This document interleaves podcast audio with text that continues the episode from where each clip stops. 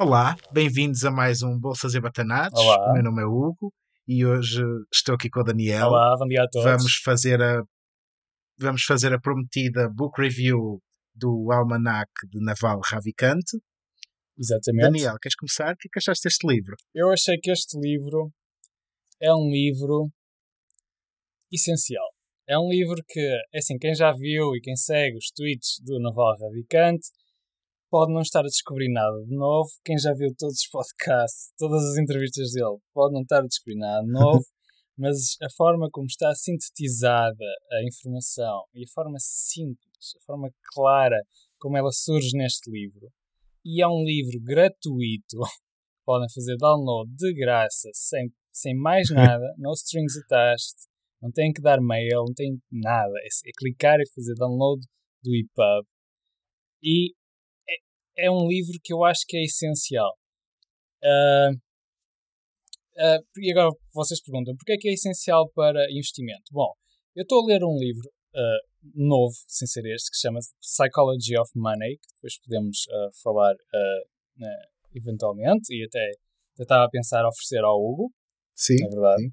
Porque, porque é uma coisa que eu faço, oferecer livros. E, e ele, uma das frases que está neste livro é o seguinte, fala de um, de um senhor que era janitor, esses senhores que limpam as coisas. E, uh, as escolas, sim. sim. E, uh, e esse senhor aos, uh, morreu aos 86 anos e as pessoas achavam que ele não tinha nada. Ele tinha 6 milhões de dólares que doou metade para a biblioteca que ele mais gostava e o resto ficou para os netos. Então a gente ficou muito Brutal. espantada como é que era possível este senhor ter 6 milhões de dólares. e depois há a história de um filântropo uh, americano, cheio de dinheiro, que quando chegou o crash uh, nos anos 2000, foi à falência muito rapidamente. Depois deu outros exemplos de comportamentos estranhos que as pessoas têm com o dinheiro, inclusive exibir muito o dinheiro, mas na realidade não saber controlá-lo. E toda esta base que vem da psicologia, a nossa relação que nós temos com o dinheiro, o que é que nós achamos que é o dinheiro e como nós controlamos as nossas finanças pessoais, é muito, é muito de psicologia. Isto vai nos influenciar imenso. E, e, agora vocês dizem, mas o que é que isto tem a ver com o livro de Naval Ravikant? Bom, assim como outras filosofias de vida, como o estoicismo e etc., são mecanismos que nos permitem controlar a nossa vida para vivermos da forma como nós queremos. E este livro ajuda-nos a interpretar a nossa vida e a percebermos que, se calhar, há coisas que podemos mudar. O que é que achas? Eu acho eu, que este eu livro tenho devia ser obrigatório para toda a gente. Uh, eu, tenho... vou... eu, decidi não sublinhar não porque eu, eu, cheguei à conclusão que ia sublinhar o livro todo. é, é, impossível. É assim, o, o livro eu... já é um resumo excelente. Sim. Yeah, se, se fosse físico, e... tinha, tinha gasto várias canetas. Uh... Sem dúvida. Uhum. Sem dúvida. Ah, mas eu acho que este livro, olha, primeiro é de uma leitura extremamente simples, que é, é uma coisa que eu aprecio muito nos livros. Eu não gosto de livros. Aliás, o Naval fala disso. Ele, numa das partes, fala que quando lemos livros sem serem de ficção científica, ou de ficção em geral, o livro tem sempre uma premissa. E muitas vezes nós hum. percebemos a premissa logo na primeira metade do livro e a outra metade é repetir exemplos e levar a premissa um bocadinho mais além, mas não acrescenta muito mais. E eu descobri que neste livro há tantas premissas e elas passam de umas para as outras de uma maneira tão, tão simples, fluem tão bem, que a pessoa nunca se aborrece. E, e é um livro que podes pegar em qualquer sim. página, praticamente, ou em qualquer capítulo, digamos assim, e começar a ler a partir daí. Sim, sim, sim. E vais sempre ter muito conteúdo a acrescentar na tua vida. Eu gostei muito desse tipo de, de escrita. Sim. Portanto, o, o, autor também está de parabéns pela forma como pegou nisso. Um, e como tu disseste, ele dá-nos ferramentas para a nossa vida que, que, certamente são úteis para qualquer pessoa, não só da parte psicológica. E ele fala, ele fala de tudo. Ele, lá está. Eu acho que quando o livro diz que é sobre happiness and wealth, ele está a resumir muito bem os tópicos do, do livro. Eu, o livro começa a falar, nós já falamos disto em episódios anteriores, uhum. o livro começa a falar da, da questão do leverage, de como o leverage é importante na vida, Uhum. seja nas relações, seja nos investimentos.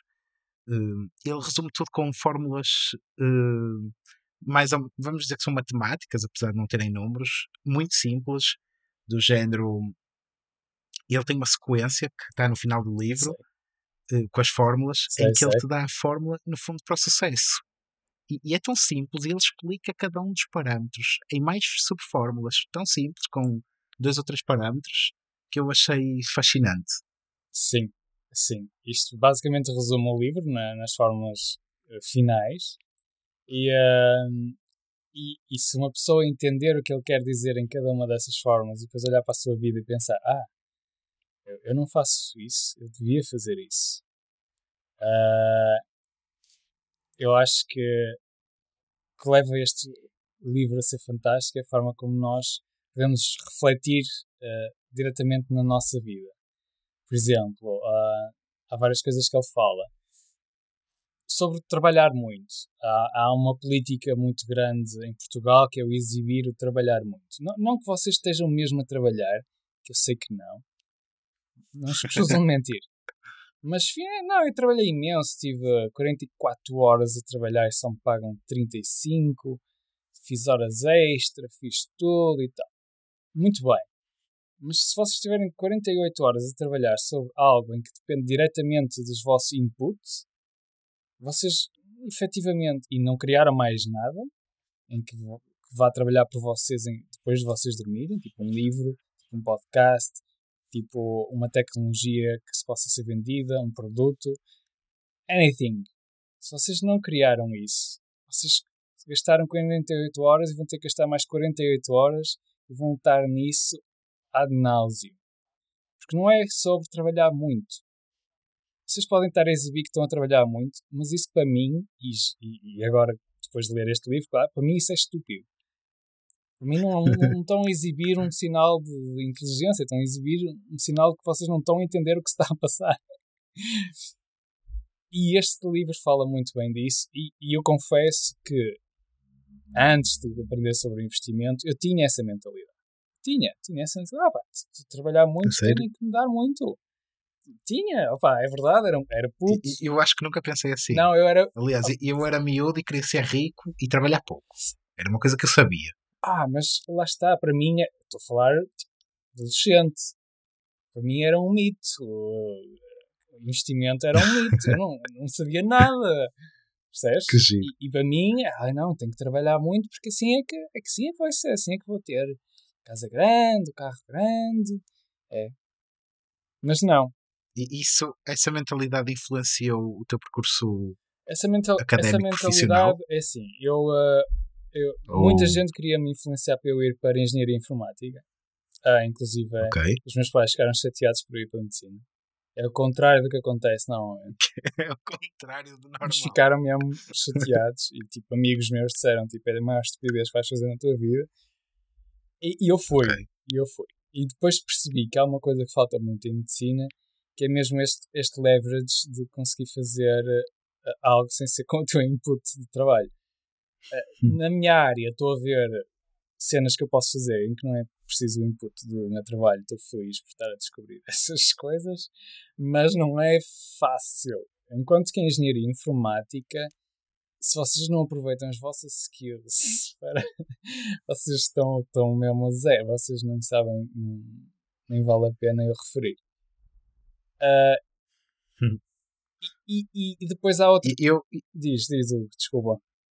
Eu acho que tu, uma, das, uma das frases que ele diz que se aplica precisamente àquilo que tu estás a descrever neste momento, que é muito importante, é ele diz earn with your mind, not your time. Yeah. E, e no fundo resume-se exatamente a isto: é, é pôr o nosso trabalho mental a trabalhar para nós, Uhum. mesmo quando estamos a dormir. É essa tal criação de conteúdo e ele depois especifica muito aquilo do conhecimento específico e aí já podes entrar um bocadinho mais na tua área Sim. Que, que baseia-se muito em conhecimento específico, o que faz, se calhar, um médico da mesma especialidade melhor que o outro, às vezes são coisas muito pequenininhas, mas ele acertar mais 1% das vezes significa que em cada 100 casos, se calhar vai salvar mais um doente Sim, é. do que outro médico qualquer. se ele for o go-to-man de um diagnóstico, ele vai ser, vai ter uma leverage muito grande e até a nível muito internacional grande, pode ter uma leverage muito grande e depois pode produzir livros, artigos sobre isso, pode ir falar a conferências, acaba por ganhar bastante com esse conhecimento extra e, e, e, e se forem áreas muito específicas é, é realmente vantajoso. Isso é uma, uma das formas, por exemplo, na minha área, de ganhar mais dinheiro e é com o conhecimento específico. Outra coisa que ele falou e que eu vejo muitas vezes também colegas da minha área e, de outras áreas que procuram, que é os status games, os jogos de, de estatuto, que é, que é uma coisa que eu aconselho as pessoas a não seguirem. Eu entendo, eu entendo, um, eu entendo uh, o quão aliciante pode o propósito. ser o, o propósito, porque ah, eu sou, eu mostro que sou melhor que tu, então, uh, até a nível evolutivo faz sentido, porque é como um pavão. Um pavão, aquela cauda, não o ajuda em nada a sobreviver. Aquilo é pesado, ele não voa, é tipo. Aquilo só atrapalha. Se qualquer tigre chega lá como um pavão em três tempos. Uh, o propósito da cauda é simplesmente reprodutivo. E vocês têm que pensar: ok, pronto, eu quero a cauda, quero o carro, quero casa, quero o Apple Watch, quero whatever, para mostrar, ok, tenho este estilo de vida. Não, não quer dizer que vocês consigam pagar esse estilo de vida.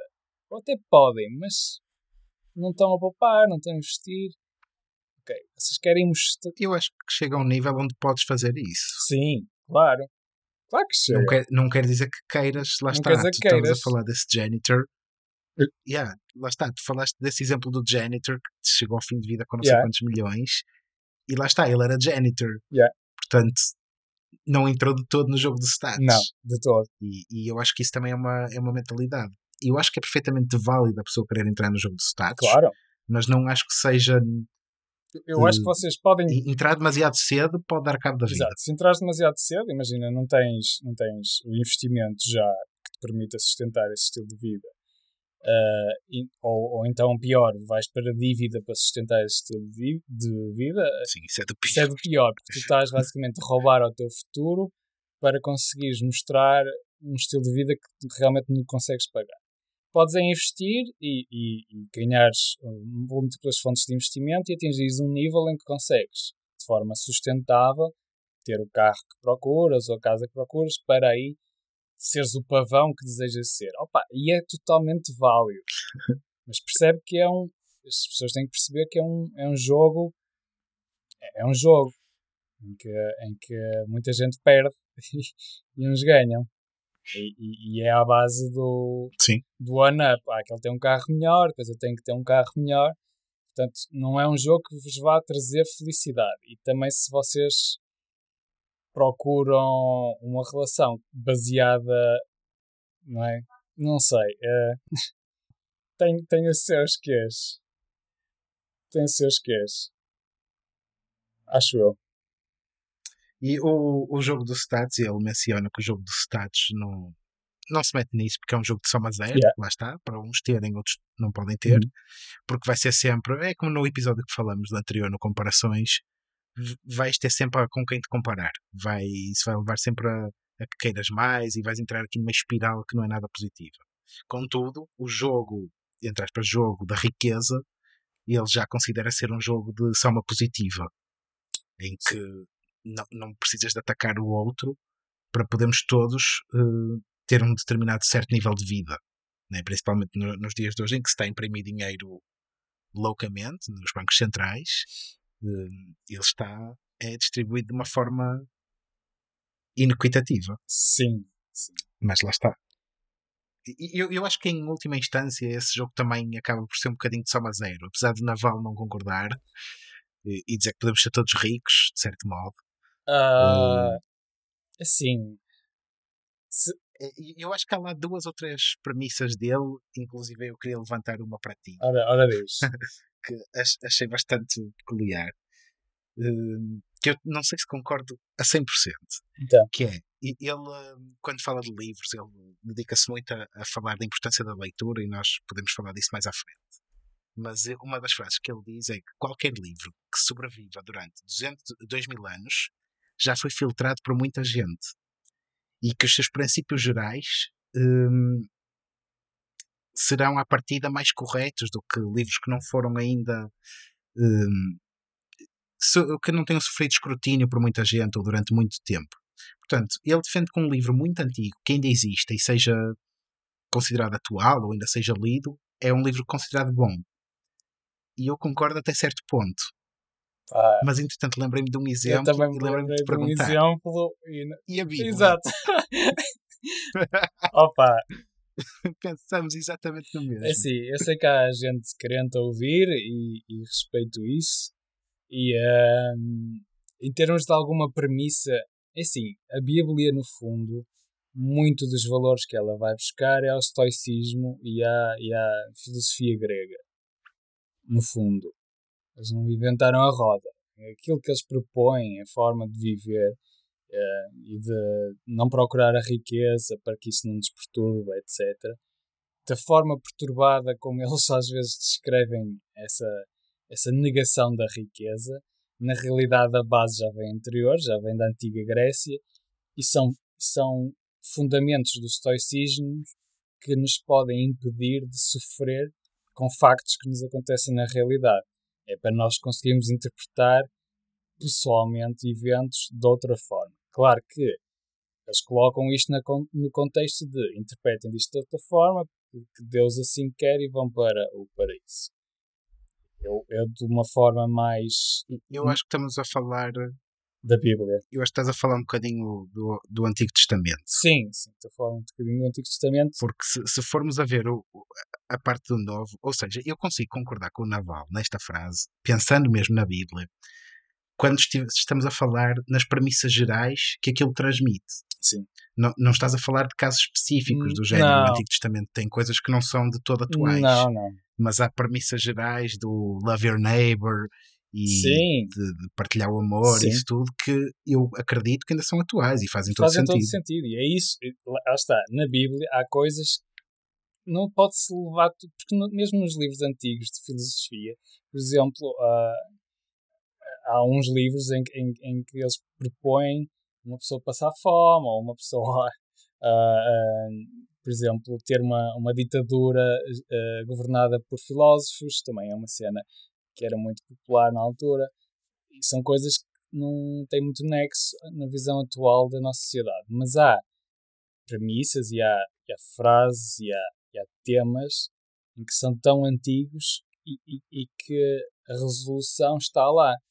Como, como amar o nosso vizinho faz sentido. Não, parece uma coisa óbvia para nós, mas é uma coisa que, se teve que, que a humanidade teve que descobrir que sim, olha, tem que se mesmo fazer isto. E, e agora, recentemente, está a ressurgir o estoicismo, que era muito popular na Roma Antiga, porque é uma forma de nós conseguirmos lidar, num mundo que não é tão religioso, com a nossa vida e com o que nos acontece.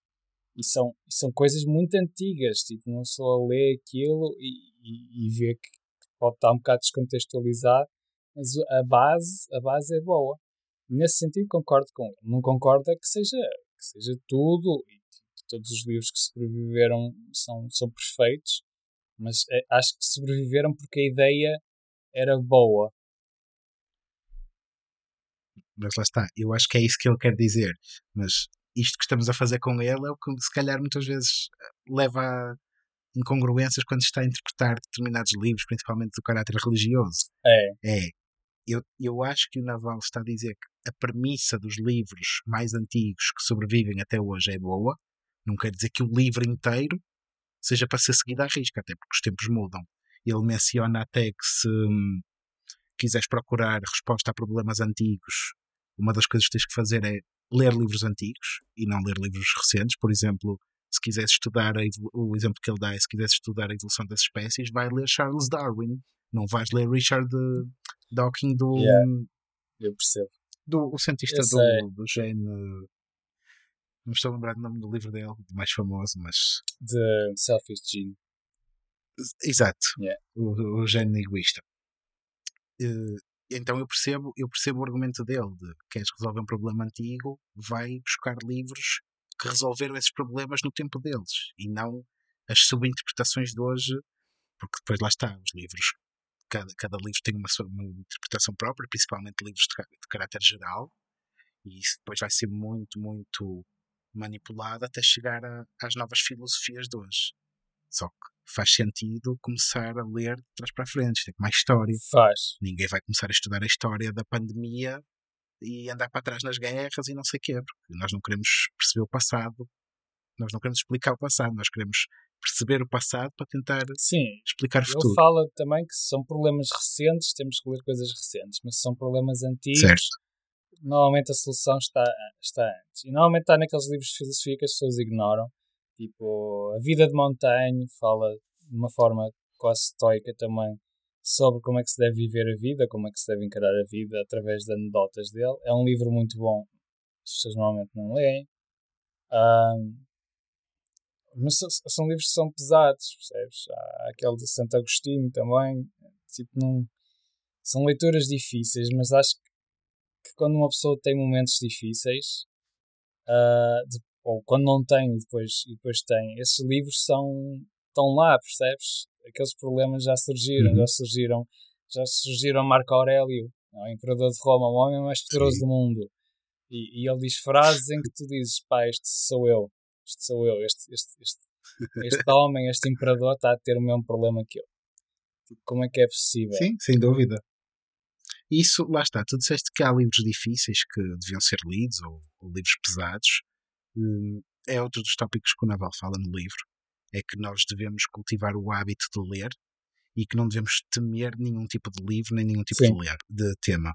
Seja filosofia, seja ciência, mesmo que não percebamos nada, ele diz: leiam o livro, tentem começar sempre pelos básicos. É importante saber os básicos de tudo, de física, de biologia, de economia. E, e depois, se quiseres pegar num livro mais pesado dentro de um desses temas, ler. E se não percebes nada, volta a ler, porque eventualmente vais, vais começar a perceber pelo menos a premissa. E uma das coisas que ele fala, e, e era um, um tópico que eu gostava também de questionar, é ele diz que a maior parte dos livros tem uma premissa e que ele próprio eh, não, não segue aquela filosofia de ler um livro até ao fim. Que não tem que ler um livro de início ao fim, que é uma coisa que nos é incutida desde crianças, que se começas um livro tens que o acabar. Eh, só que isso é contraproducente porque depois se estás a ler um livro que não gostas e o deixas a meio, vais parar de ler durante meses porque não acabaste aquele Uhum. livro e não consegues estar a começar outro sem acabar aquele. Mas não queres acabar aquele. Então ele diz que muitas vezes folheia simplesmente os livros, outras vezes começa a ler o livro a meio, outras vezes passa capítulos à frente. E ele meteu na cabeça dele que não tem que ler o livro de início ao fim, desde que perceba a premissa, que é, que é o mais importante. Hum, eu tenho uma maneira peculiar de ler livros quando, quando posso, Uhum. que é. Eu, eu, às vezes gosto de ler livros, gosto de ler muitos livros, mas eh, ocupo muito tempo, principalmente se o livro for grande. Então eu tento ler mais rápido. Só que ler mais rápido perdemos muito. Perdes. Então a técnica que eu, que eu desenvolvi hum, é do género. Eu arranjo o livro em PDF ou Uhum. o que for, o físico, arranjo o audiobook respectivo, Uhum. Meto o audiobook acelerado e vou lendo ao mesmo tempo que ouço, porque assim estou a estimular a audição e a visão. Ok. E, e acabo por ter dois sentidos faz a trabalhar no mesmo e a, e a uma velocidade maior, porque o audiobook está a ler o livro a uma velocidade que eu não conseguiria ler visualmente, mas consigo acompanhar com os olhos aquilo que ele está a dizer. Ok. Hum, eu também já deixei de tentar ler livros por inteiro. Houve muitos livros que eu deixei a meio porque eram. Lá está, repetiam os exemplos, eu já tinha percebido o que era o livro. Por Se exemplo, calhar na parte o caso de um. inicial, na parte inicial já está. Alguns sim. Aliás, há um que eh, é o Think and Grow Rich, Sim. que ele diz que tu vais perceber a premissa do livro e ele diz: podes perceber, há pessoas que percebem no primeiro capítulo, há pessoas que percebem no último, há pessoas que percebem a meio. Desde que tu percebas a premissa, o livro teve o seu, o seu propósito. E um livro que eu achei pá, muito bom a nível de ideológico, mas muito aborrecido, nos milhões de exemplos que dava, era o Antifrágil. Ah, sim. O livro em si é muito bom. O, o livro é muito bom, mas ele, o, o Taleb, Mas repete-se um repete-se um bocadinho. bocado. E, e o Taleb repete-se E- nos livros todos. Porque eu acho, Pois, eu só li dele esse. é porque eu acho que ele tenta, para leigos, demonstrar que ah, aquilo que nos parece estatisticamente óbvio, muitas vezes não é estatisticamente óbvio. E, e na minha área é extremamente importante em medicina, porque gente culta cientificamente que às vezes faz leituras de estatística que, que a correlação não é causalidade e coisas que me irritam. e, uh, porque e depois, e depois, fora dos exemplos básicos, tipo, ah, toma café e fuma, café dá, dá câncer do, do esófago. Não! Ele simplesmente, quando toma um café, fuma sempre. E as pessoas. E, isto, e depois isto é um exemplo básico. E normalmente as pessoas quando nós temos exemplos na medicina, até ver artigos uh, sobre outros temas não relacionados com café e tabaco, em que surge exatamente o mesmo exemplo. Tipo, imagina, pessoas que vão à piscina e infecção por E. coli. Pois já, claramente a água da piscina tem E. coli. Não, aquelas pessoas estão de férias e não sabem onde comer e vão comer fora, que tem E. coli. Yeah. Faz sentido, yeah. E, e, e, estes livros do Nassim Taleb são difíceis de ler por causa disso. Porque, porque ele, ele tenta fazer um livro muito bom, são livros muito bons, em que ou ele está a falar para leigos, ou então está a criticar. Uh, há um livro em que ele passa. Parece que ele está a criticar todas as pessoas que não têm skin in the game. Que, que são. Imagina, uh, os jornalistas fazem previsões. Eles, na realidade, podem dizer o que quiserem, ninguém vai atrás e dizer, e olha, vais perder o emprego porque disseste que estavas a prever não sei o quê. Não tem skin in the game. Assim como uhum. muitos, muitos uh, políticos não têm verdadeiramente skin in the game. Para eles pouco lhes importa o que é que aconteça, porque são quatro anos e depois estão fora. E parece que ele está a criticar, parece um livro tipo de. Tipo, como se estivesse mesmo a insultar as pessoas. Percebes? tipo, este gajo escreveu um livro só para insultar pessoas. Mas depois, quando, quando uma pessoa passa isso e percebe, ah, espera, ele está a dizer algo essencial. É preciso ter skin in the game. Mas parece óbvio, é o nome do livro. Mas, mas, mas fica tão claro. E, e depois de uma pessoa reler, claro que não é no estilo Naval Ravikant. Naval, neste livro, as coisas que ele diz é tipo, ah, e cada, cada por isso é que eu tenho 271 coisas, percebes? eu, eu, eu, eu quero te dizer qual foi a minha parte preferida do livro, porque houve uma parte que para mim fez todo sentido. Tipo, é tão lógico, mas ao mesmo tempo ninguém pensa nisto, mas tão óbvio, que é quando ele diz quais são as três grandes decisões da vida de alguém, é. principalmente da, da vida numa fase mais cedo. Quem nos acompanha. Isto para mim fez tanto sentido é quem nos acompanha, onde nós vivemos, aquilo que vais fazer e, aquilo. e a cidade onde vives. E é verdade. Pá, e faz tanto sentido. Faz todo sentido. Porque a maior parte das pessoas não sai da cidade onde nasce. Sim, é, eu que sou culpado. Mas. Sim, sim, sim.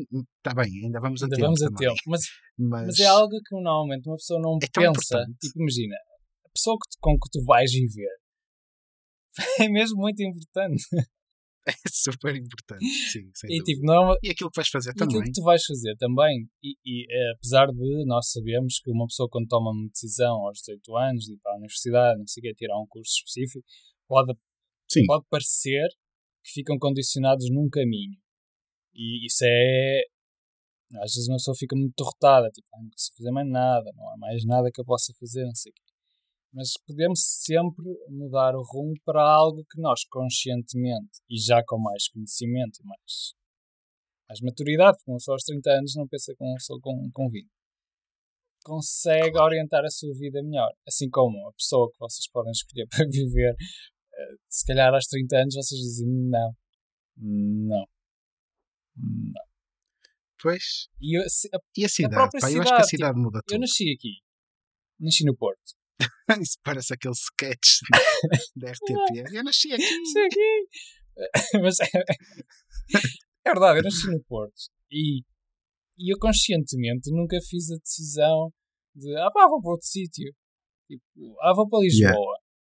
Uh, uh, porquê é que não vou para Lisboa? Ou, ou porquê, é que não vou já para Luxemburgo? Percebes? E, e, yeah. este livro faz-me pensar nisso. Tipo, faz ok, Pera, eu não estou a fazer uma decisão, uma decisão consciente sobre Eu simplesmente estou a existir aqui. Sabes que eu, eu por acaso senti isso, não pensei nisso, mas senti uma coisa que ele diz sobre isso, que é quando tomas a decisão da cidade para onde vais viver, muitas vezes estás constrangido por quem vais deixar para trás, tipo os teus amigos, a tua família, etc. Yeah, ele diz isso. E ele diz que é uma decisão entre hum, ires tu seguir o teu caminho ou seres tu deixado para trás. E houve uma fase da minha vida em que eu terminei a minha licenciatura e todos os meus amigos, fossem da minha área de economia ou fossem amigos meus de engenharias ou de tradução, de outras, de outras áreas que eu conhecia, todos eles, houve um ano em que pá, 90% dos meus amigos foram todos para fora.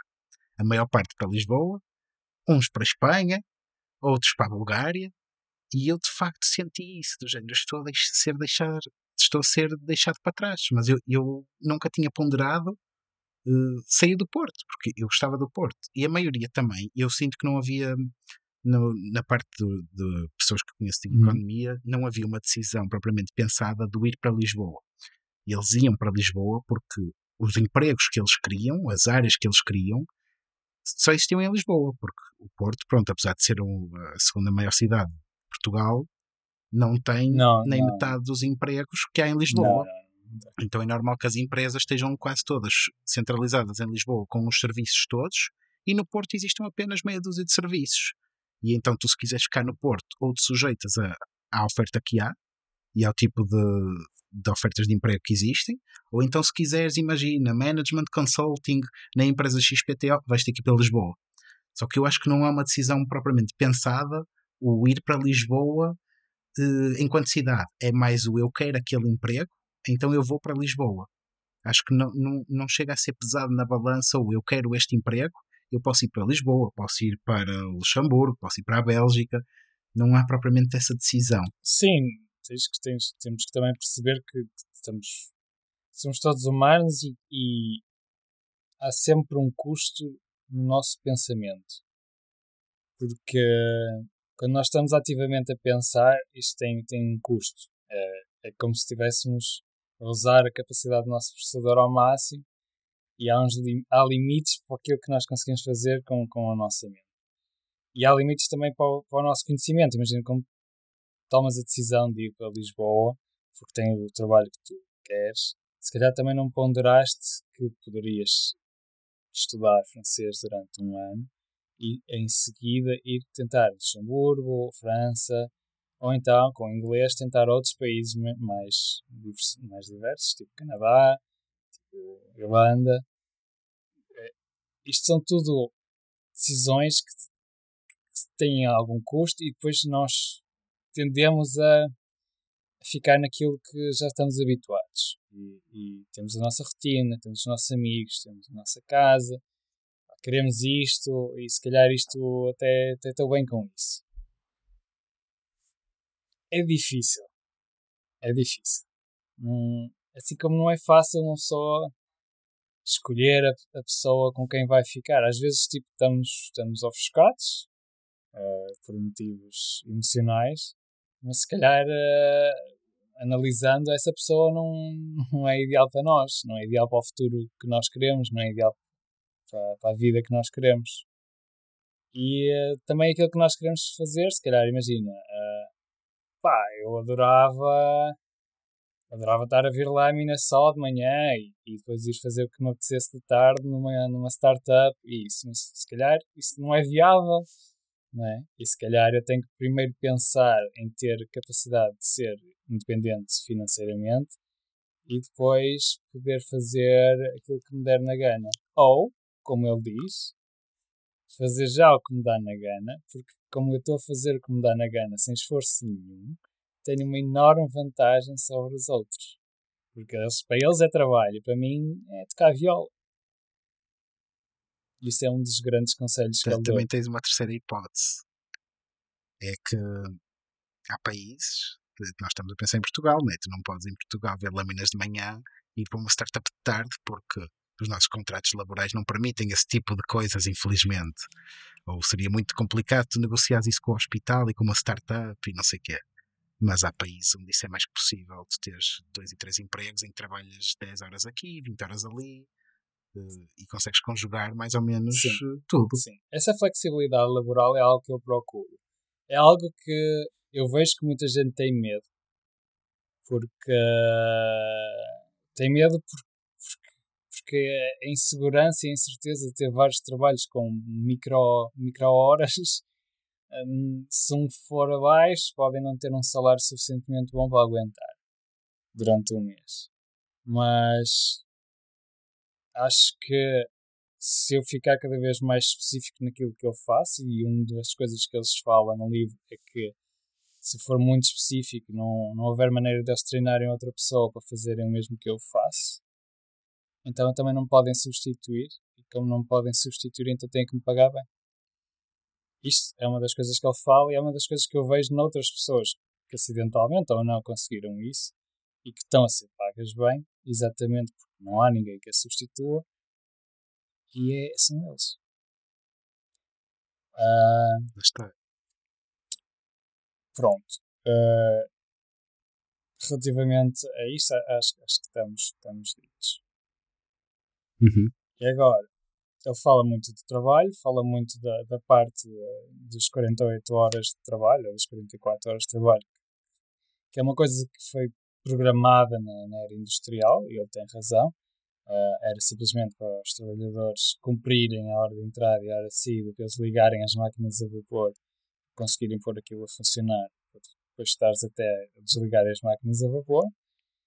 E, uh, e o nosso horário ficou muito ligado a isso. Mas não quer dizer que vocês sejam produtivos o suficientes nessas 48 horas para, para conseguirem produzir uh, um valor muito superior àquilo que produziriam em somente 20 horas. E, uh, e ele fala que a melhor forma de uma pessoa ganhar mais dinheiro é termos alguma coisa, ou termos empresas através de ações, como nós fazemos, ou criarmos nós a nossa empresa, que é algo que tem um input muito grande de, de capital e, e, de tempo inicial, mas que depois através de compounding effect, tem, pode ter um grande retorno, porque o risco também é muito grande, é muito superior a vocês terem a, a, ações, é completamente diferente. Uh, ou então criarem uh, produtos em que as pessoas procurem esses produtos, ou esse conhecimento, ou esses, esses vídeos. E, e, ele fala muito da internet uh, como a possibilidade de tornar o mercado que antes era muito limitado, imaginem, antes vocês queriam ser, ter um programa de televisão, vocês só podiam ou ir para a SIC Radical, fazer uma proposta e, e a probabilidade de vocês serem aceitos era mínima, ou, ou então para os grandes canais em que ainda ia ser menor. E essa era a vossa possibilidade de terem um canal de televisão. Agora, com a internet, com o YouTube, uh, literalmente gratuitamente, vocês podem criar o vosso canal de televisão sobre o tema que vocês desejarem falar. E vocês dizem, ah, este tema não é interessante, ou as pessoas não querem, ou é demasiado específico. Se for demasiado específico, já é uma coisa que as pessoas querem, porque provavelmente não vai haver muito conteúdo disso. E se vocês forem o melhor da vossa área a falar sobre isso, muita gente vai procurar especificamente esse conhecimento se vocês acharem que não têm suficiente conhecimento sobre isso. Vocês ganhem mais conhecimento e tentem criar coisas de forma a que uh, a sociedade vos pague por isso. Ele fala disso também. Sim. Aliás, um, um dos exemplos que ele fala quando menciona uh, determinadas uh, pessoas e, e, o estilo de vida que levaram e esse, essa alavancagem da internet que tiveram, uma das pessoas que ele menciona é o PewDiePie. Uh, o PewDiePie é, é youtuber, nomeadamente de. Começou por ser youtuber de gaming, atualmente faz mais outras coisas que gaming, mas também, também vai jogando nos jogos. Uhum.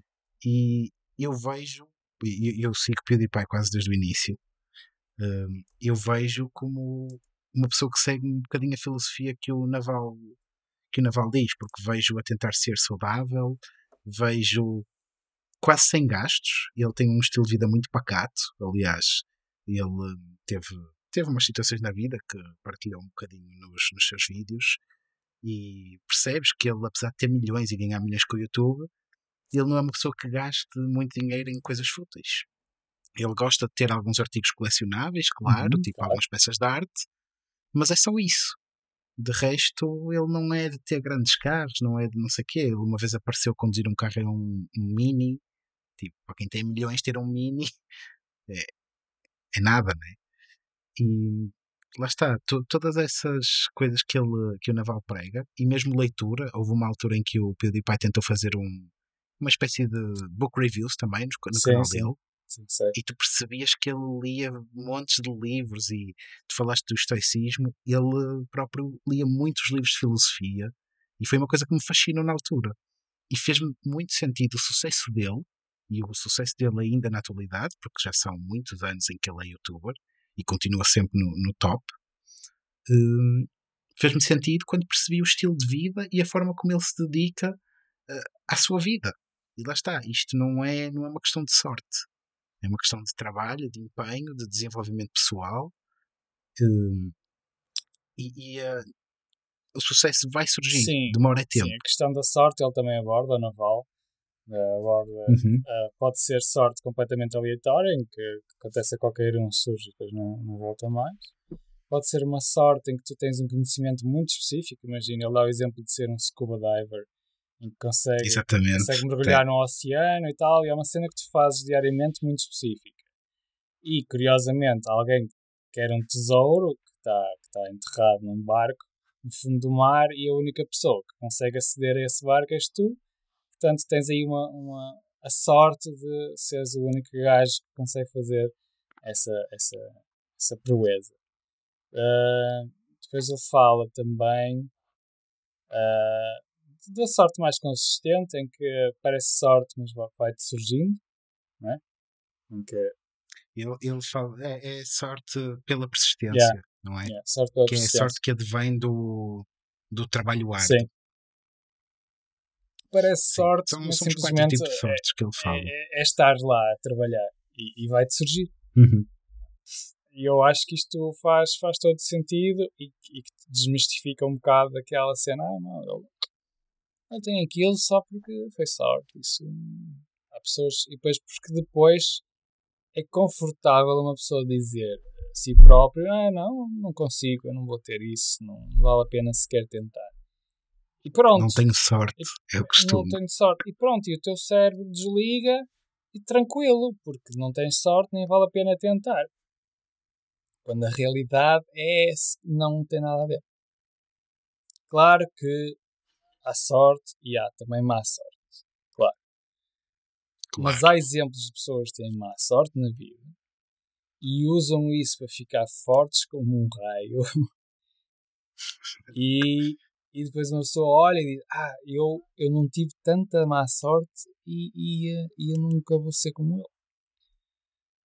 E, e isso também, isso também devia fazer as pessoas pensar: tipo, ah, se calhar a própria vida do Naval mostra um bocadinho isso. A própria vida do Naval mostra ele, isso. E ele tinha tudo para ser um caso que não ia dar certo. É. Imigrante da Índia. Nasceu na Índia. Veio para pobre. pobre. Mãe divorciada depois nos Estados Unidos. Exatamente. Deixava ele a trabalhar enquanto adolescente. Exato, deixava na... Mas isso já mostrou já mostrou a garra dele, porque ele, quando era miúdo, para ajudar a mãe, criou um sistema de, delivery de comida indiana. Yeah. Verdade. Portanto, lá está. Ele começou aí, começou a trabalhar. Só que ele diz, uma das coisas, ele diz que qualquer pessoa consegue sucesso, mas que há bases que são necessárias, nomeadamente uma educação. Sim. E, e, e, quando ele fala de educação, eu tenho a certeza que ele não está a falar de uma educação de bons colégios e não sei o quê, ele está a falar de hábito de leitura, de ler, ter acesso a livros, ir à biblioteca e ler. Procurar o conhecimento, no fundo. Sim. Procurar o conhecimento. Porque isso também é algo que uma pessoa tem que fazer. Porque imagina, nós vimos, nós chegamos a este mundo e se nós não questionarmos, se nós não procurarmos o porquê, se nós não procurarmos querer saber mais, vamos, vamos viver esta vida, vamos passar por ela.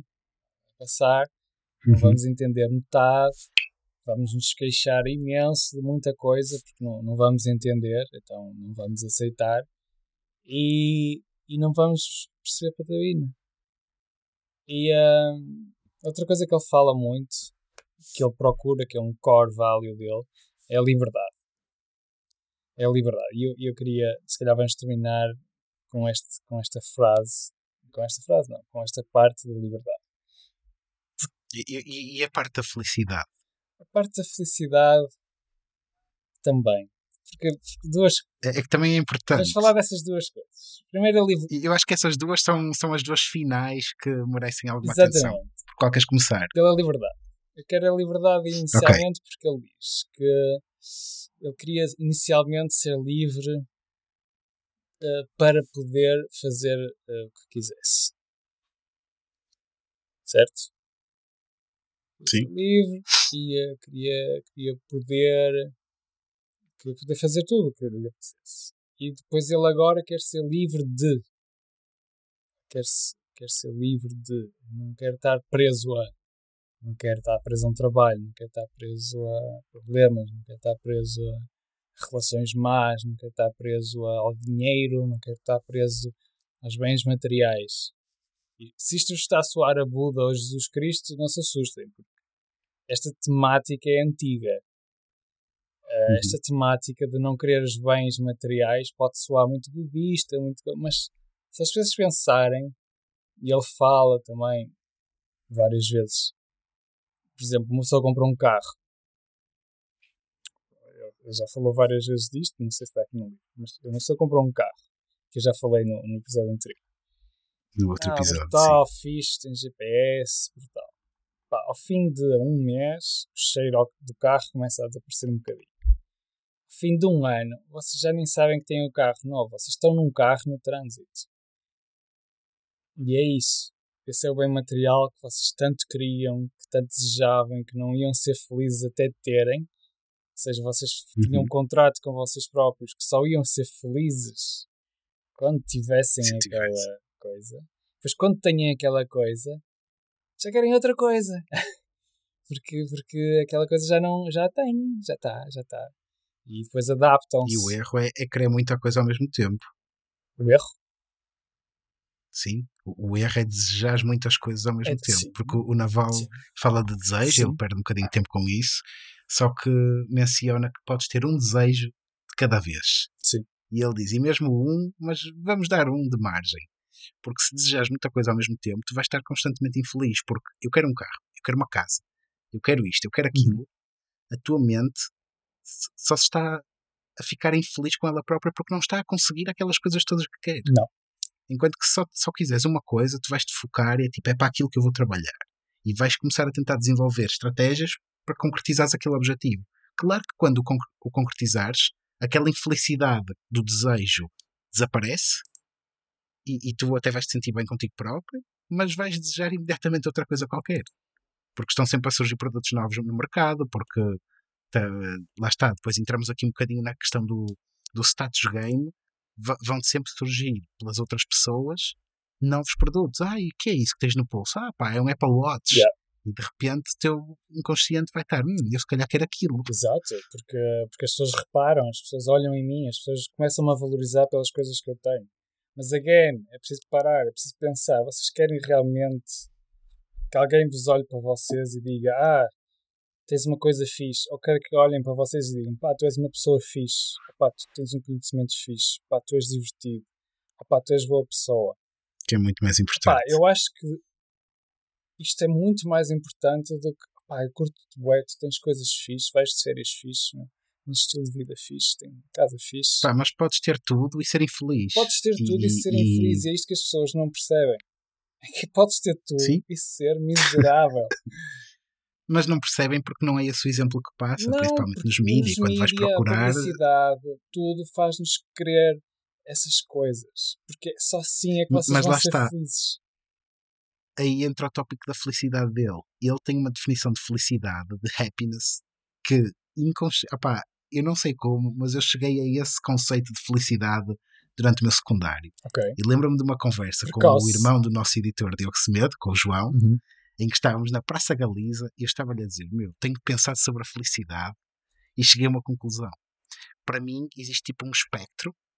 Imagina que vai dizer de menos um a um, em que menos um é o estado mais infeliz em que uma pessoa pode estar e um é o estado mais feliz. Uhum. Enquanto tu estiveres na metade positiva, estás feliz, estás alegre, estás contente, mais ou menos alegre, não interessa, mas tem sempre o reverso da, mo da moeda, em que pode estar também profundamente infeliz de um momento para o outro, por um fator externo, o que for. Então, a minha cabeça pensou, a verdadeira definição de felicidade é o zero, em que tu nem estás feliz nem infeliz, estás em paz, porque não há reverso desse, desse estado. Isso é Sair desse estado puro. Pronto, mas eu, eu, eu nunca li nada de estoicismo e no meu secundário eu percebi-me disso. Tipo, parei para pensar sobre felicidade e apercebi-me dessa é coisa. E quando li. Naval, pá, foi muito, foi muito, pá, surgiu-me na cabeça do nada e lembro-me perfeitamente ter esta conversa com o João e até tinha dito, pá, estás a ver uma linha no meio, tipo, a paz é, é o mais inabalável, porque por muito que osciles um bocadinho feliz, um bocadinho infeliz, se não saís muito daí, Yeah. no geral, em média, a tua vida vai ser muito feliz. Yeah. Apesar de não ser muito alegre, muito contente, vais viver uma boa vida. Pá, e, e o Naval fala muito disso. Ele diz que para ele paz é felicidade. É aquele estado em que ninguém o pode perturbar. E ele diz: Eu não, não tenho que estar completamente alegre e contente. Desde que eu esteja em paz e relaxado, para mim o importante é estar assim. Yeah. Pá, e eu concordo plenamente com Eu isso. também, eu também. Eh, há um outro livro chamado A Guide to the Good Life, de, de William Irving, acho eu, ah, em que é isso, é mesmo isso que, que o Naval diz, é mesmo isso que já os estoicos antigos diziam, e que é difícil como tu. Ah, e vocês perguntam, o que é que isto tem a ver com o dinheiro? Tem tudo a ver com o dinheiro. Tem tudo, tem Tem tudo. tudo. Tem tudo, porque, porque quanto mais desejam, quanto mais acham que vocês só quando tiverem aquelas coisas é que vão ser felizes, só quando tiverem um carro grande é que vão encontrar alguém que vos ame, ou tipo, parem, Só quando tiveres fit, sim, ou quando tiveres fit, ou quando tiveres filhos, ou quando, ou quando morreres, gente, calma. Não. Sal grosso. nada a ver. Calma. Uma boa referência. Portanto, eu vou acabar este episódio, né? E, e vou sair daqui para ir procurar coisas de estoicismo para sim, ler. sim. Aconselho a todos. Aconselho, claro, Sem claro que sempre com um grão de sal, já sabem como é que é, é com tudo na vida, têm que adaptar à vossa vida e aos vossos valores. Ah, mas aconselho-vos a ler também este livro que acabamos de rever, está gratuito na net. Uhum. Procurem The Almanac of Naval Ravikant, podem fazer download gratuito. E, ah, e depois comentem, digam o que é que acharam, o que é que, o que, é que faltou dizer. E também digam outros livros que querem que nós ah, façamos uma review. ah, que seja ligado, claro, às finanças e a, e a modo de vida. Hugo, muito obrigado por estares aqui comigo a rever este livro. Obrigado. E aos nossos Foi ouvintes, ótimo, até para a semana. Façam. Dá para subscrever no Spotify? Não dá. Não dá. Façam subscrição no Spotify. Dá para seguir. Dá para seguir. Subscrevam no YouTube Sigam-nos. e no Apple também dá para. eh, olha, façam. Não faço ideia. Partilhem. eh, Partilhem, façam, Façam like. like. Pá, é muito importante likes e, e comentários para, nós, para a nossa página tentar chegar mais longe, principalmente e no para conseguir ajudar mais Instagram e gente. no Tipo, às vezes Facebook. queremos falar com mais pessoas e, e, e não conseguimos porque basicamente também não aparecemos. Mas, mas comentem e um abraço a todos. Até para a Até para a semana. semana.